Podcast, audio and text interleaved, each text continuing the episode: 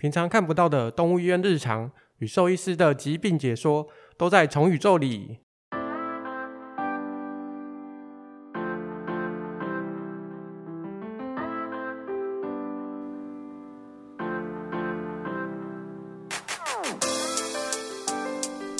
嗨，大家好，我是这一次的主持人 Fiona，让我们欢迎本次的来宾赖欣妤兽医师，他是我们的眼科医师。嗨，你好，赖医师，我们是眼科的医师，大家对于宠物的这个眼睛的视力啊、视觉啊、颜色啊，都有非常多的不解，常常都会觉得说，哎，它到底能不能清楚的辨识红绿灯？为什么它会过马路等很多问题？所以第一个想要了解的是，我们毛小孩他们可以看到的距离大概是多远？他们的视力？因为他们其实能看到的视力这件事情，我去上了很多课，查了很多资料，包括网络上面的资料，我查到的结果其实都差异蛮大的。那有可以看到大概十到二十公尺的距离，但是有查到那种大概是五百到九百公尺的距离，啊，也甚至有可以大概看到五到六公尺的距离，其实这差异蛮大的。但不过，他们其实对于静态的东西，比如说不会动的东西，他们能看到的距离会比较短一点点。哦，你所谓静态，就是说，像我把我们家的那个猫咪，你知道吗？我发现大家都网络都有测试过，你把食物放得很近，它反而吃不到，哎，对，为什么？因为他们其实呃，不管是太近或者是太远，都不能够看得很清楚。那尤其狗来说，它们其实是近视的，就是是近视眼。近视，嗯，即就是说，其实呃，我们这样讲，越近的距离，它是辨识度是高还是低？会比较低的，比较低。对，所以我们其实 不好意思，你刚刚说 辨识度就是越近是看得越清楚，还是？哦，越近，他们他们其实是越近的话，看的会比较清楚一点点的。哦，所以其实呃，狗狗反而近的东西它是清楚的。对，但是呃，这样子的距离到底要到多近才能够是看得清楚的？老实说，呃，我不是很清楚。嗯，对。所以我们有没有像人量视力可以用一点零、呃零点九、零点八这个方式？我们有什么方式可以去？去自己测试自己毛孩的视力吗？这好像会有一点困难呢。对啊，我曾我曾经有想过说哈，哎，我们是不是哈？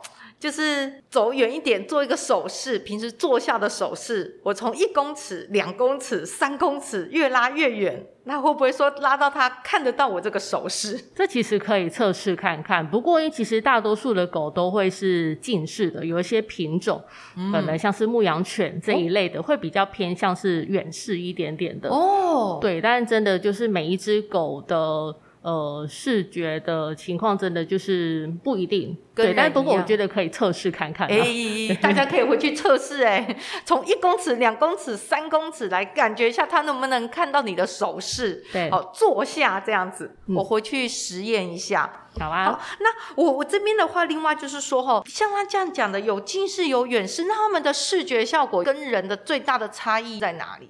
我觉得差异最大的可能就会是晚上的夜间视力吧。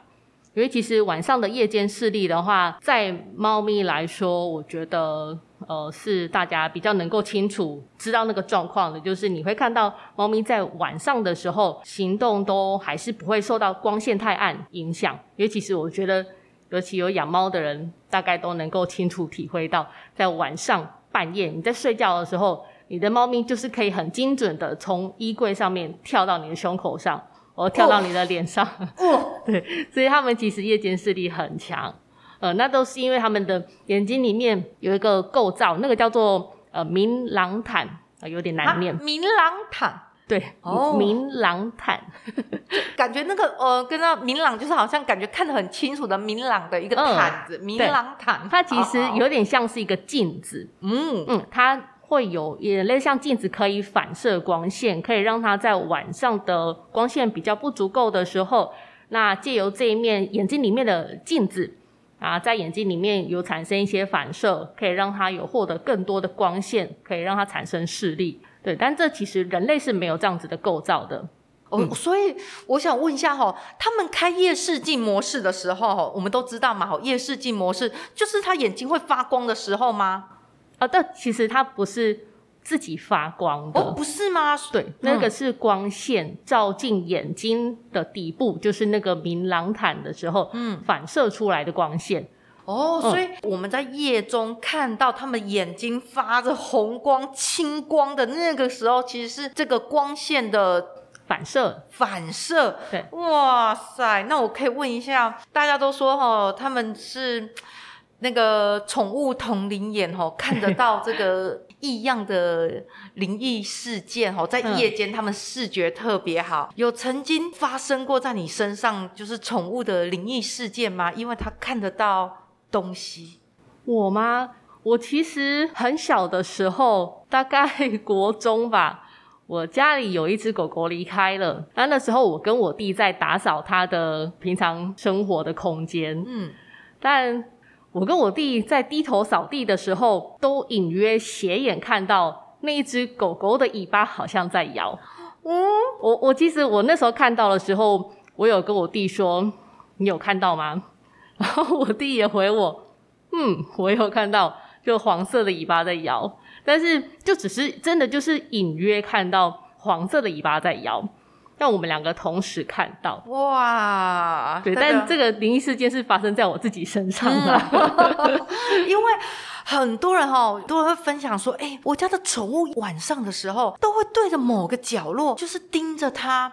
或者是在叫，可是现场没有东西。对，对呃，我觉得这跟它的夜视能力很好，还有就是动态视力，嗯、因为它其实很可能看到了空气中有什么小小的哦苍蝇、小虫子、哦、啊，或者甚至可能壁虎在某个角落你自己没有看到。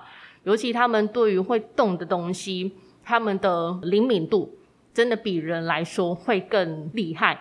那其实像有养猫的动物，我觉得就会更明显。如果你跟它在玩逗猫棒的时候，它可能放在远处逗猫棒，如果你都不要去动它，它不一定真的会看到它，或是它不一定真的会有兴趣。嗯。那如果你开始在动那只逗猫棒，啊，或者是那个东西突然间动起来了，你觉得看到猫咪的眼睛好像就亮起来了。嗯。啊，或者是它突然发现那边有什么东西，它就会发现那个东西在动。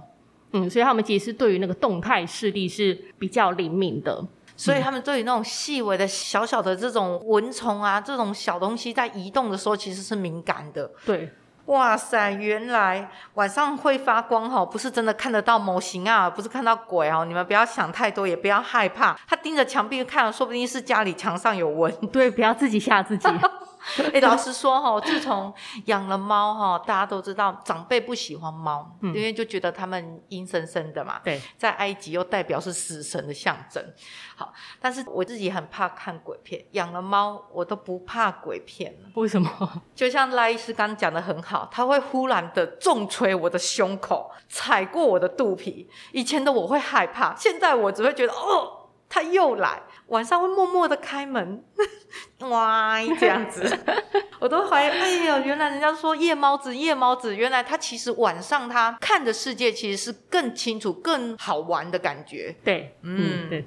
好，那我们可以聊到说，哎，他这样子有这种夜视镜的能力之外，他的视觉看的范围大概会有多大呀？呃，我我觉得。在人还有狗跟猫的话，嗯、我们能看到的范围其实我觉得差异蛮大的。因为人的可以看到的视角，就是那个角度啊，大概只有可能一百八十度，因为其实你就只能看到左边、右边。那猫咪它的视角范围有两百度啊，狗的话大概会是两百五十度到两百九十度。那狗的它的那个可以看到范围会比较大。不过它中间的重叠的视角会比较小一点。重叠的视角对他们会有什么样的影响？比如说这个区域是他看不清楚的，而且找不到的。呃，重叠的视角我觉得会是更清楚的地方。欸。哎，哦，那呃，重叠视角其实可以让他更好判断距离，然后还有那个东西的呃深度。嗯，所以如果他今天呃一个眼睛失去视力了。那就会很难判断那个深度，因为其实你可以自己试试看，遮住单眼睛上下楼梯，你自己会有点踩空，你不晓得要踩多深或是踩多浅，你可能就会跌下楼，失去平衡的一种感觉。呃，不是平衡，就是你自己可能你平常大概知道，呃，这样子的楼梯深度要踩多大力，或是你的脚要稍微收一点点，对。但是如果你把眼睛遮住一只眼睛，你会没办法去测试判断那个距离。失去了一个判断距离的一个精准的感觉，嗯、就是可能会有一种好像踩到又好像没踩到，对对，很容易踩空啊。哦，嗯、天哪！所以我们像宠物跟人哦，是不是眼睛如果两个视力落差太大，就非常容易有这个状况？或或许有可能，不过如果长期时间下来啊，他会自己去学习这件事情。哦，去适应它。对对对，嗯，啊，如果越早的年纪发生单眼的视力下降的话，他可能就越早能够学习这件事情，就不一定真的会发生跳上跳下掉下来，然后或是爬楼梯的时候踩空跌倒这些事情。嗯嗯，那像狗狗的视力竟然比人比猫还要广诶，还要更开。那所以我在它后面，如果想要给它冲低，想要逗弄它，是不是很快就被发现？呃，也不会，它其实，我要我，因为呃，像马的眼睛是在更两侧的，马哦哦，嗯，嗯，但它们的背后其实都还是有些小小的角度是看不到的死角哦，对对对，但就是马的后面看不到的角度再更小一点。嗯，所以它视力的这个广度哈，跟它的那个鼻子嘛，对鼻子哦，如果说像鼻子比较尖、比较长的这种，眼睛比较两侧的，它就比较广。对，哦，那它的重叠角度其实也会比较小，比较小一点。哦，嗯、所以它看正中这件东西，可能还是会看不清楚。对，那因为马它可能是因为草食动物嘛，它会是被猎食的那一方，啊、所以它需要跑。嗯，它需要看到比较大的方向。哦。嗯，那猫的话，它们虽然广度一样广，但是它们中间的重叠视角有比较大一点点。那这也是符合他们可以去呃狩猎，就是看那只猎物的距离有多远，他可以判断那个时间什么时候要出手。嗯，就是有一种你知道吗？他们。对，很久，屁股摇了半天，然后终于要出手的那一刻，飞扑双手去抓那个羽毛。对，哇，原来如此，哦，就是这个角度真的不一样。那大家也对很有疑问，就是说，他们这个世界看得到的色彩，为什么有些狗可以过马路，会自己看红绿灯呢？所以他们在这个世世上，他们能判别哪一些颜色？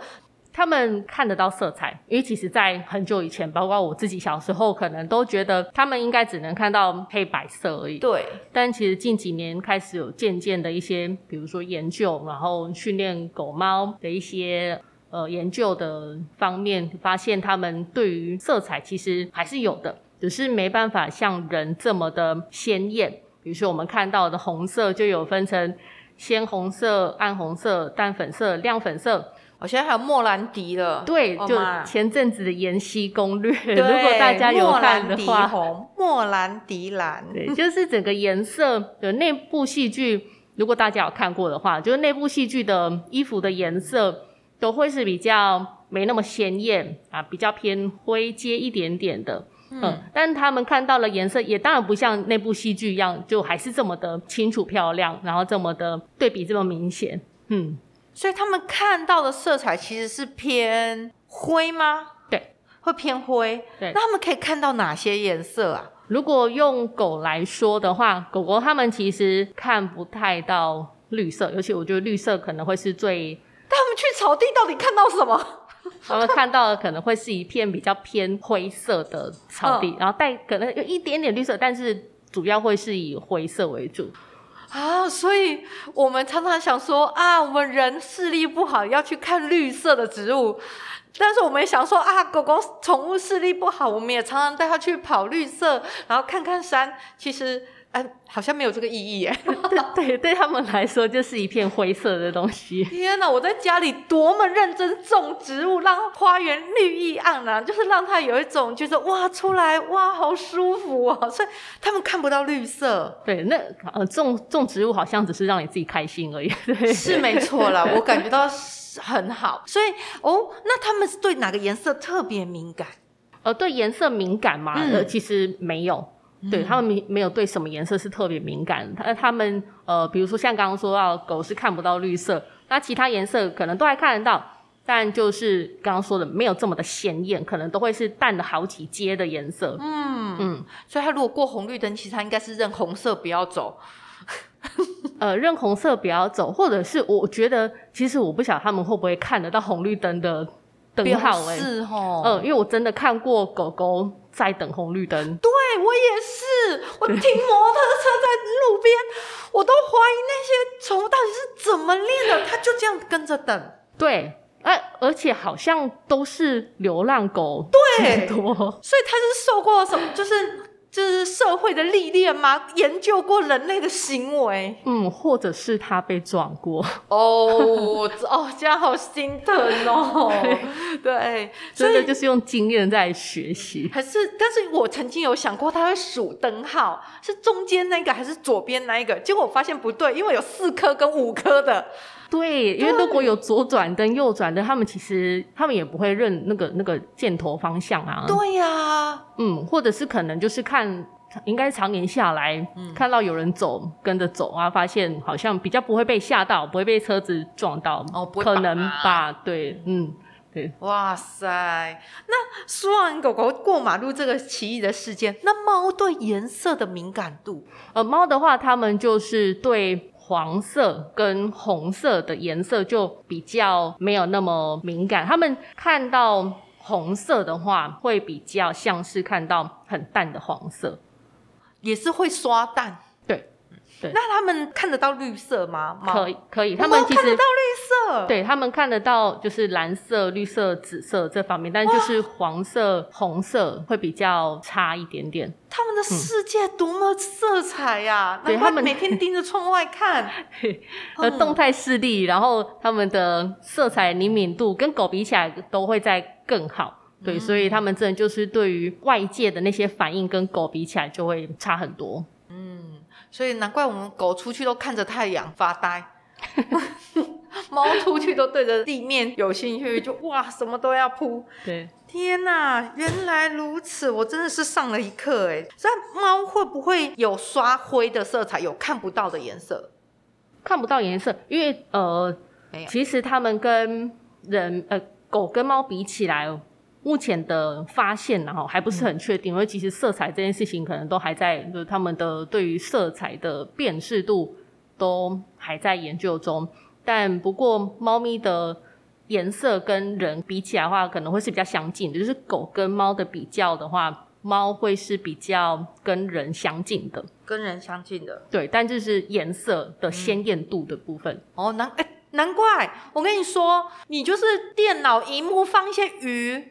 或放一些昆虫的东西，它、嗯、也会去抓哎、欸。对，但不过他们看到的是，可能不会是一个很清楚的东西，可能会是一个在闪烁的东西，哦、因为毕竟电视的那个光线光源，在他们看起来不一定真的就是可以看到很清楚的。嗯嗯。嗯那有人说啊，吼，他们用那个红外线灯跟他们玩追逐，嗯，所以他们对这个红外线灯的这个接触的这个视觉是可以辨识的。呃，他们应该不是看颜色，因为是有东西在动，哦就是、有东西在动这样子。对，对。哦，好哦，我觉得还不错。嗯，原来我们。我忽然间觉得，难怪我们家全家看电影的时候，我们的狗都觉得特别无聊，不是在睡觉，就是就看着我们不看电视。但我们家猫会去看电视，嗯，会去看荧幕，嗯。但是我发现我们家狗不会，它就觉得为什么每天都对着一个正方形发呆吧？不过应该可能是狗跟猫的个性上面也是差比较多啦。嗯，哦，对。那他们戴墨镜有可以调整他们的色彩吗？就像我们会玩，有时候以前会拿红色玻璃纸或绿色玻璃纸去调整这个世界的颜色，哦，有用吗？这我不晓得。哎，那我可以回去实验一下。对，可能可以研究看一看。对，但是狗狗也不会跟你说，它看到颜色是是不是真的就是有比较清楚啊？对耶、嗯，所以这好像真的都需要再研究。对耶，嗯。嗯好哦，我觉得我今天回去可以对他们做很多的实验，辛苦他们两个了。在这里，我非常感谢赖欣妤兽医师的分享，他也是我们的眼科医师，也有特别的眼科门诊。谢谢您的收听，还喜欢这一集的内容吗？有任何的回应，欢迎到我们的官方脸书或是 IG 留言给我们。最后提醒大家，记得订阅宠宇宙，你就不会错过每一集精彩的内容。我们下次见，拜拜。拜拜。